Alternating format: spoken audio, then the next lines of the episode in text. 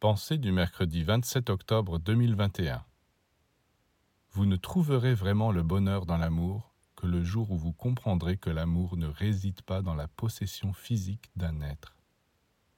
L'amour véritable, vous ne pourrez le goûter que dans ce quelque chose de subtil qui, à travers un être, vous lie à tout l'univers, à la beauté des fleurs, des forêts, des sources, du soleil, des constellations.